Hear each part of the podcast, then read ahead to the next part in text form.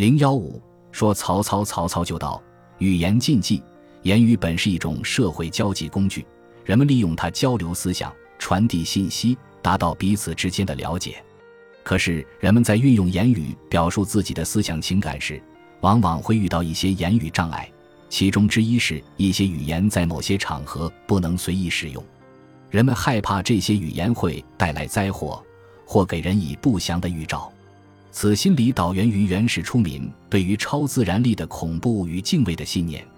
以为某种灾害的发生是由于人类无法把握的力量的影响。中国百姓崇信自己的言语中有魔力。对于语言和事物不能明确分开，以为语言即是它所表达的人和物本身。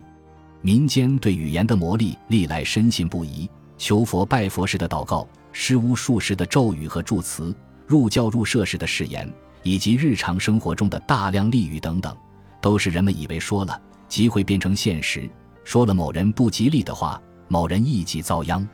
于是产生了语言的恐怖症。唯恐不吉利的词语临降到自己头上，为了避免乱说话，杜绝无谓的伤害，便出现了语言禁忌。语言禁忌是很富有方言特色的语言风俗现象，就是在日常生活中避开那些污秽的和可能导致不祥的词语。禁忌的原则大体上不外乎是出于礼教、吉凶、功利、荣辱或保密的诸种考虑。